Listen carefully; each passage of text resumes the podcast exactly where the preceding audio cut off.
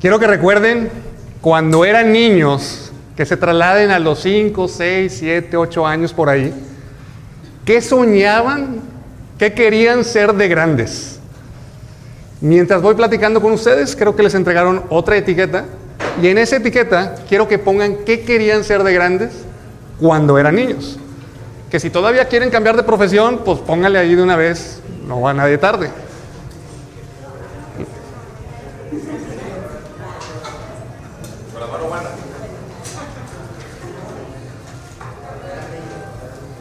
¿Qué querían ser de grandes cuando eran niños? Se vale de todo y he escuchado de todo.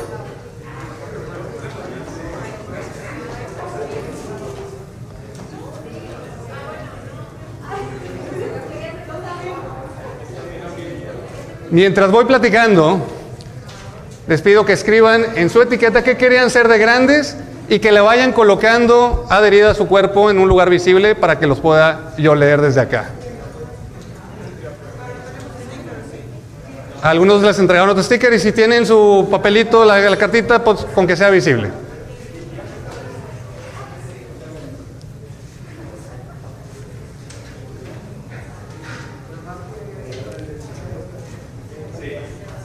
Quiero que levante la mano si alguna de estas profesiones, sueños, sale en las pantallas.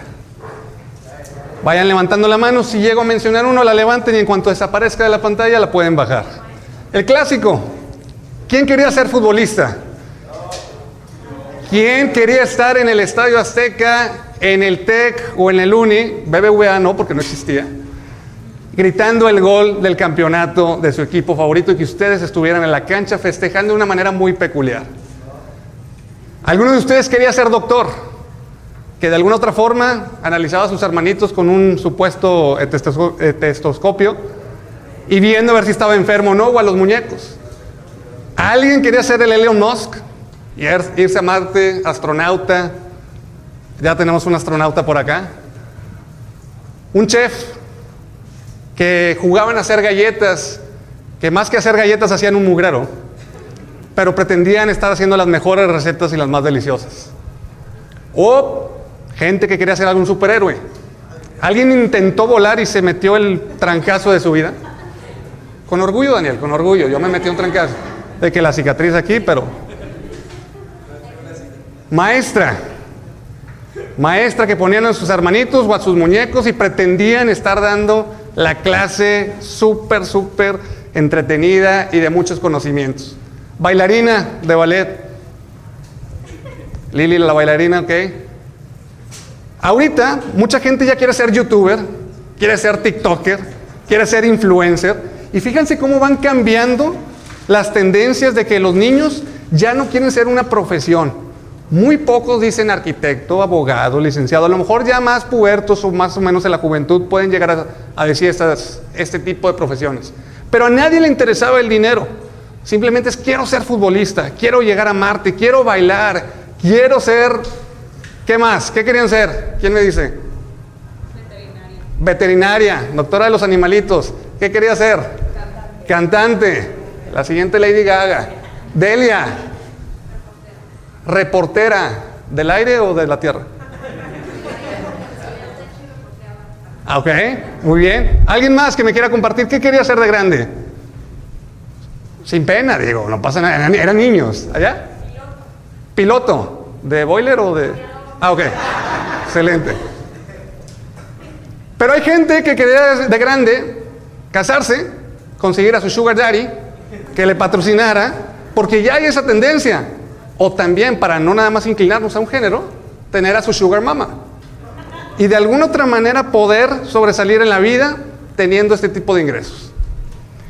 No sé si todavía, pero yo creo que a algunos les tocó, en el que existía alguien que quería hacer MMC mientras me caso. En este video yo creo que el cuate está más contento porque haber tenido un suegro de muy buena lana y dijo, ya fregué, estilo aladino, me calzo con el bueno y ya con eso la hago. Pero hay una vez Todavía hay algo peor. El MPM. Mientras papi muere. Se da cuenta que la herencia ya le llegó, ya le dijo su papá. Y hay casos, y me ha tocado gente que nada más está esperando la herencia y están de juniors, esperando que nada más llegue ese dinero, esa propiedad, ese sustento que ni se han ganado. Pero hasta la fecha, haciendo esta dinámica, no he encontrado a alguien que me haya dicho que de grande quiera ser vendedor. Sin embargo, todos necesitamos o todos somos vendedores en todo momento, todos los días y toda profesión requiere ser vendedora.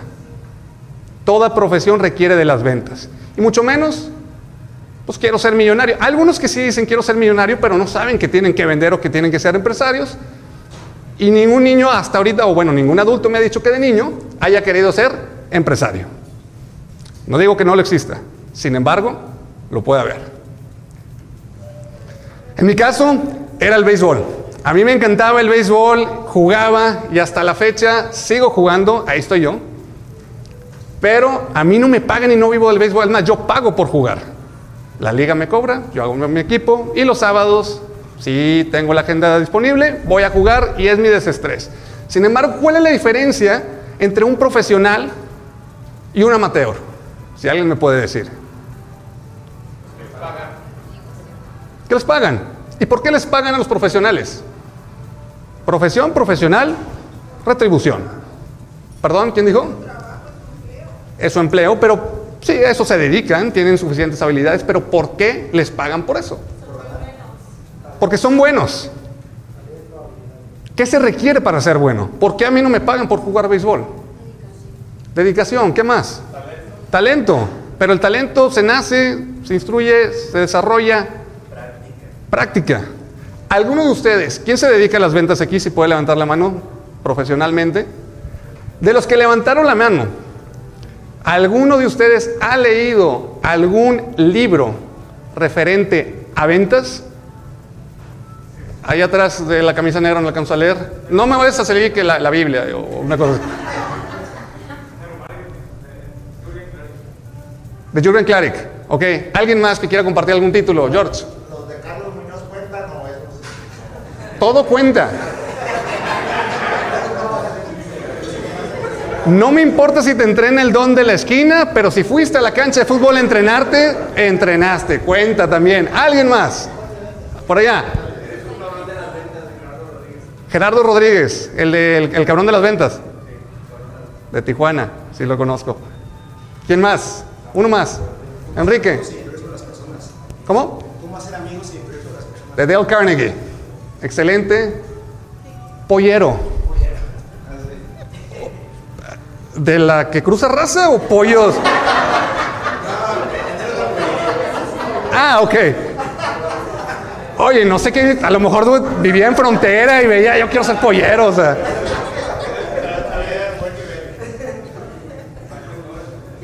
Les quiero contar brevemente, en estos pocos minutos que tenemos de exposición, la mejor venta que he tenido en mi vida con la mayor comisión.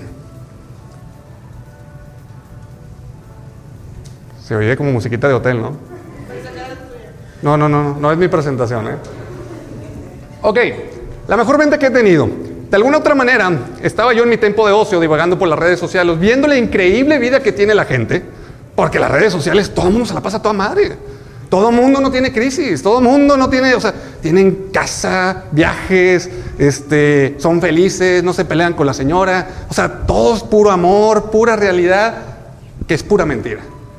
Pero en mi tiempo de ocio estaba yo haciendo ejercicio de pulgar y veo yo, por mi afán de, de vender, pues veo de repente y detecto ciertas oportunidades. Que alguien publicó algo, que a lo mejor vende una casa, que a lo mejor tiene cierto dinero o que está publicando algo que me puede ayudar a, ofrecer mis servicios. De alguna otra forma, veo una persona que requiere de mis servicios. Y en este caso, ¿qué es lo que hice? Me voy a las relaciones públicas, ver quién es. De buena suerte, con esta persona veo que tienen amigos en común a una persona que yo también conozco de su misma empresa. Y digo, oye, ¿qué sucede con esta persona? Está buscando un proveedor. Sí, de hecho sí, estamos buscando un proveedor. Este, ella es la que trae el proyecto y está buscando un proveedor justamente más o menos lo que tú ofreces. Ah, excelente. Oye, pues pasa mi currículum, ¿no? Puedes, por favor, decirle de lo que ofrezco, a lo que me dedico y de alguna otra forma, pues manejar esos contactos. ¿Están de acuerdo? Díganme sí o no rotundamente. que gran parte de la venta también tiene que ver con los contactos que tenemos. Ok, relaciones públicas. Si no sabes de relaciones públicas, si no sabes relacionarte con la gente, es clave esencial para las ventas.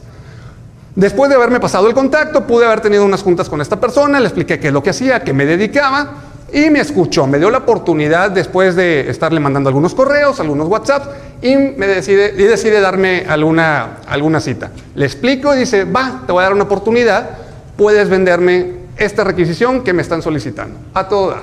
Le vendo, queda satisfecha y de alguna otra forma me dice, tengo más negocio.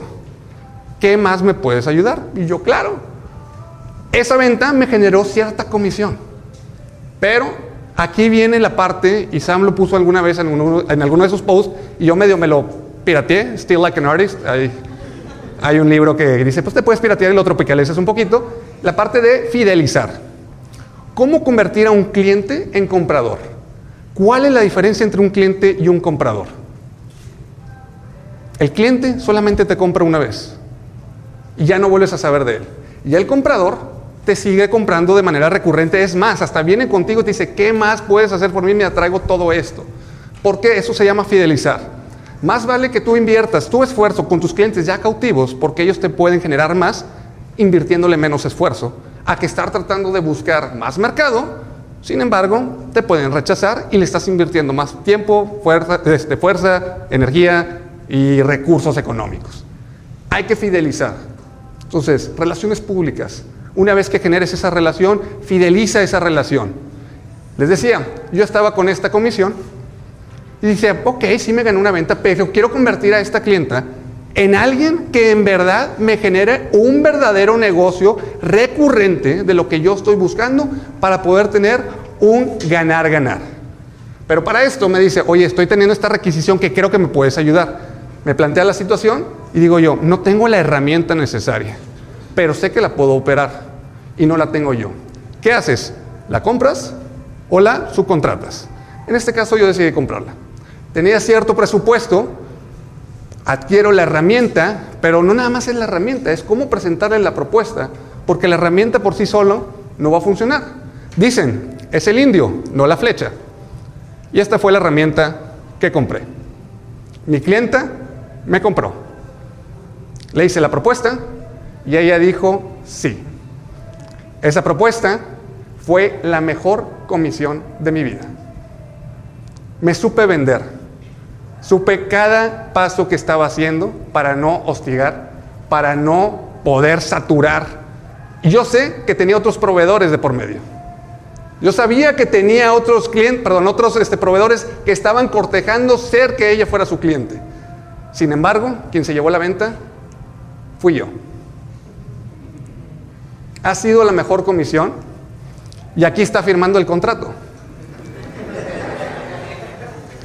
En ese momento, por la euforia y la emoción, no estaba leyendo las letras chiquitas.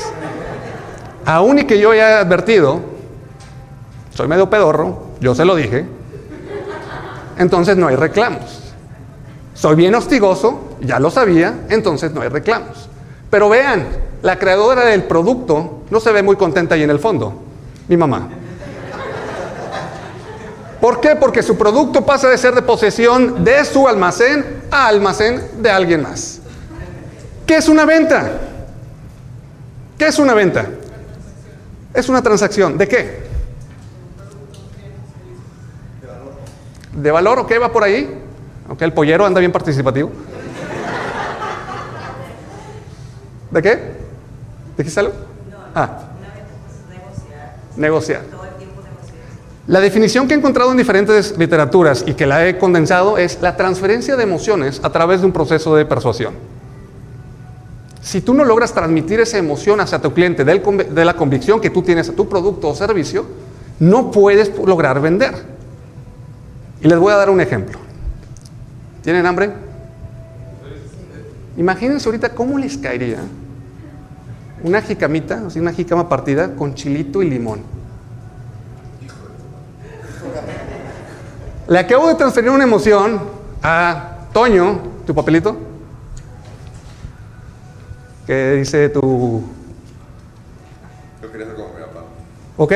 Toño, el papá, quería ser como su papá. Y hay muchos niños que han dicho eso, al igual que niñas. La primera vez que me dicen eso, ¿eh? felicidades. Y está difícil a veces regalarles, ¿no? ¿Cómo poder transmitir esa emoción a través de un proceso de persuasión? Teníamos un debate hoy en una clase que imparto en que cuál es la diferencia entre persuasión y manipulación. ¿Creen que los vendedores somos manipuladores? ¿Quién dice que sí? ¿Quién dice que no? Se vale decir de todo. Algunos. ¿Cuál es la diferencia entre persuasión y manipulación? Manipulación me parece que no dicen la verdad. ¿Ok? Persuasión lo dicen de manera que quieras, que te hagan pensar que tú lo quieres, no que tú lo estás haciendo. ¿Ok? En la persuasión hay un ganar-ganar. En la manipulación solamente estás viendo por el beneficio propio. Aún y que el cliente no lo necesite, tú lo vas a convencer a hacer algo que va en contra de sus valores o sus convicciones. Eso es manipulación. Entonces, por eso aclaro esto, porque la venta es una transferencia de emociones a través de un proceso de persuasión. Si es eso la venta, entonces, ¿qué es un vendedor? Un transmisor de emociones. Tu venta como, digo, perdón, tu chamba como vendedor es transmitir esa emoción. Y si no puedes tener gesticulación en tu cara, en tu lenguaje no verbal, en tu forma de interactuar con el cliente, es bien difícil transmitir emociones. Es difícil transmitir emociones con un cubrebocas puesto. Es difícil transmitir emociones a través de una llamada de Zoom. Y a través de una llamada, una videollamada, ahora en tiempo, o sea, son tantos los factores para poder conectar y transmitir esa emoción, porque ¿quién, sí o no, batalló más para vender por Zoom que una reunión uno a uno? Yo. ¿Y qué haces? Pues hay diferentes técnicas, no voy a adentrarme, pero como ver directo a la cámara, tener suficiente luz para verte profesional. Si tienes el peor ángulo con la papadota que ya se nos hizo en la pandemia, créeme que no vas a vender porque es tu imagen, una presentación de cómo te estás viendo a través de la manera virtual. Un vendedor, un transmisor, un transmisor de emociones. Y por otro lado, el qué. Entonces, ¿qué vendemos? Todos vendemos lo mismo, ¿eh? ¿Qué vendemos? Emociones. Transferencia de emociones a través de un proceso de persuasión. Nosotros somos los transmisores que transmitimos emociones. ¿A quién le vendemos? A la gente. El principal objetivo de cualquier vendedor es solucionar un problema o satisfacer una necesidad. Tú eres el asesor, tú eres el guía, tú eres el experto. No intentes cerrar sin antes poder haber transmitido esa emoción. Y las únicas personas o los únicos seres que vamos a venderle es a humanos. Y una vez, ¿por qué? Porque sentimos y tenemos emociones. Y una vez me dijo una persona, ay, mi perrito siente. Sí, pero con el perro no te vas a poner a negociar. Tu cliente no es el perro, tu cliente es el dueño del perro. ¿Estamos de acuerdo? Si hubiera sido veterinaria, ¿con quién te irías? No le dices, ¿qué tienes, perrito? ¿Qué te pasó, gatito, misifus? O sea, no. Estás transmitiendo la emoción y la seguridad referente a tu servicio, que es, en este caso, veterinario. ¿Qué tipo de cosas vendemos? Emociones. Perdón, ¿sí? Seguridad es una, confianza, ahorro de tiempo, comodidad, hueva. Qué emoción, ¿no? Qué bonita emoción. ¿Sí? La pereza.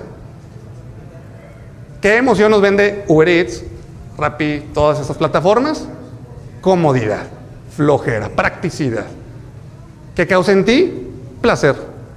Hay dos cosas que nada más estamos aquí en este mundo y todo, todo, todas nuestras acciones del día a día conlleva a dos razones, felicidad y supervivencia. Todo lo que existe el día de hoy conlleva a para que seas más feliz o para que sobrevivas. Y lo que estás vendiendo va a ayudar a la supervivencia de alguien o a la felicidad de alguien. Supervivencia está solucionando un problema. Felicidad está satisfaciendo una necesidad o un vacío. No sé qué vendan. ¿Alguien me puede decir qué es lo que vende? Como producto como tal y ahorita lo trasladamos a emoción. El pollos. Patrocinios. Ok, en un patrocinio vamos a ayudar aquí al pollero. ¿Qué estamos vendiendo a través de un patrocinio? Se vale decir de todo, digo, esta es lluvia de ideas, todos colaboramos. ¿Qué estamos vendiendo a través de un patrocinio? Publicidad. ¿Cómo? Prestigio. ¿Qué más? Presencia.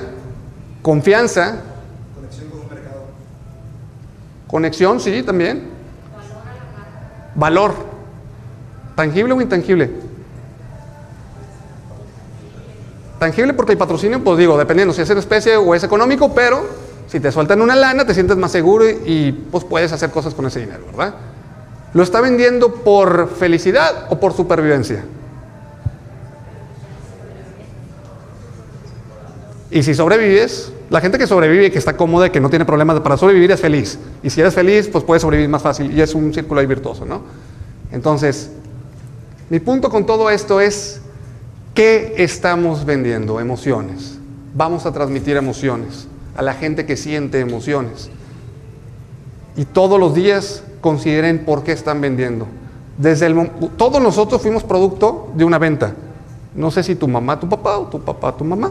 ¿Quién convenció a quién? Que tú estés en este mundo.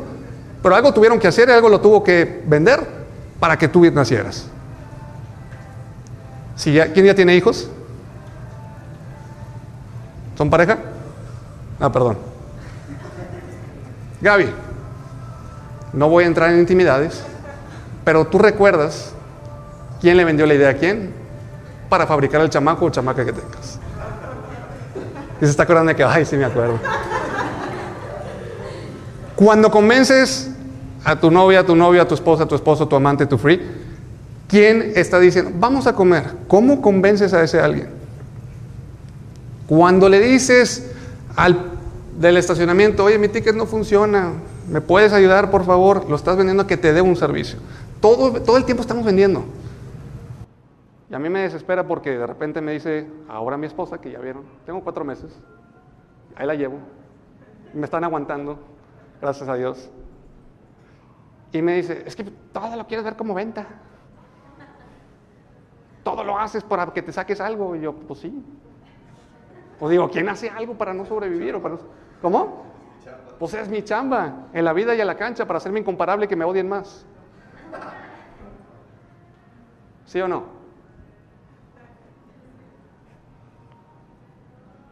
Entonces, quiero que piensen y que se queden reflexionando esta noche cuál ha sido la mejor venta de su vida. Muchas gracias. Si esto que escuchaste fue valioso, te invitamos a suscribirte a nuestro newsletter semanal y a seguirnos en todas nuestras redes sociales. Somos NET, agencia de diseño, y te saludamos desde Monterrey, México.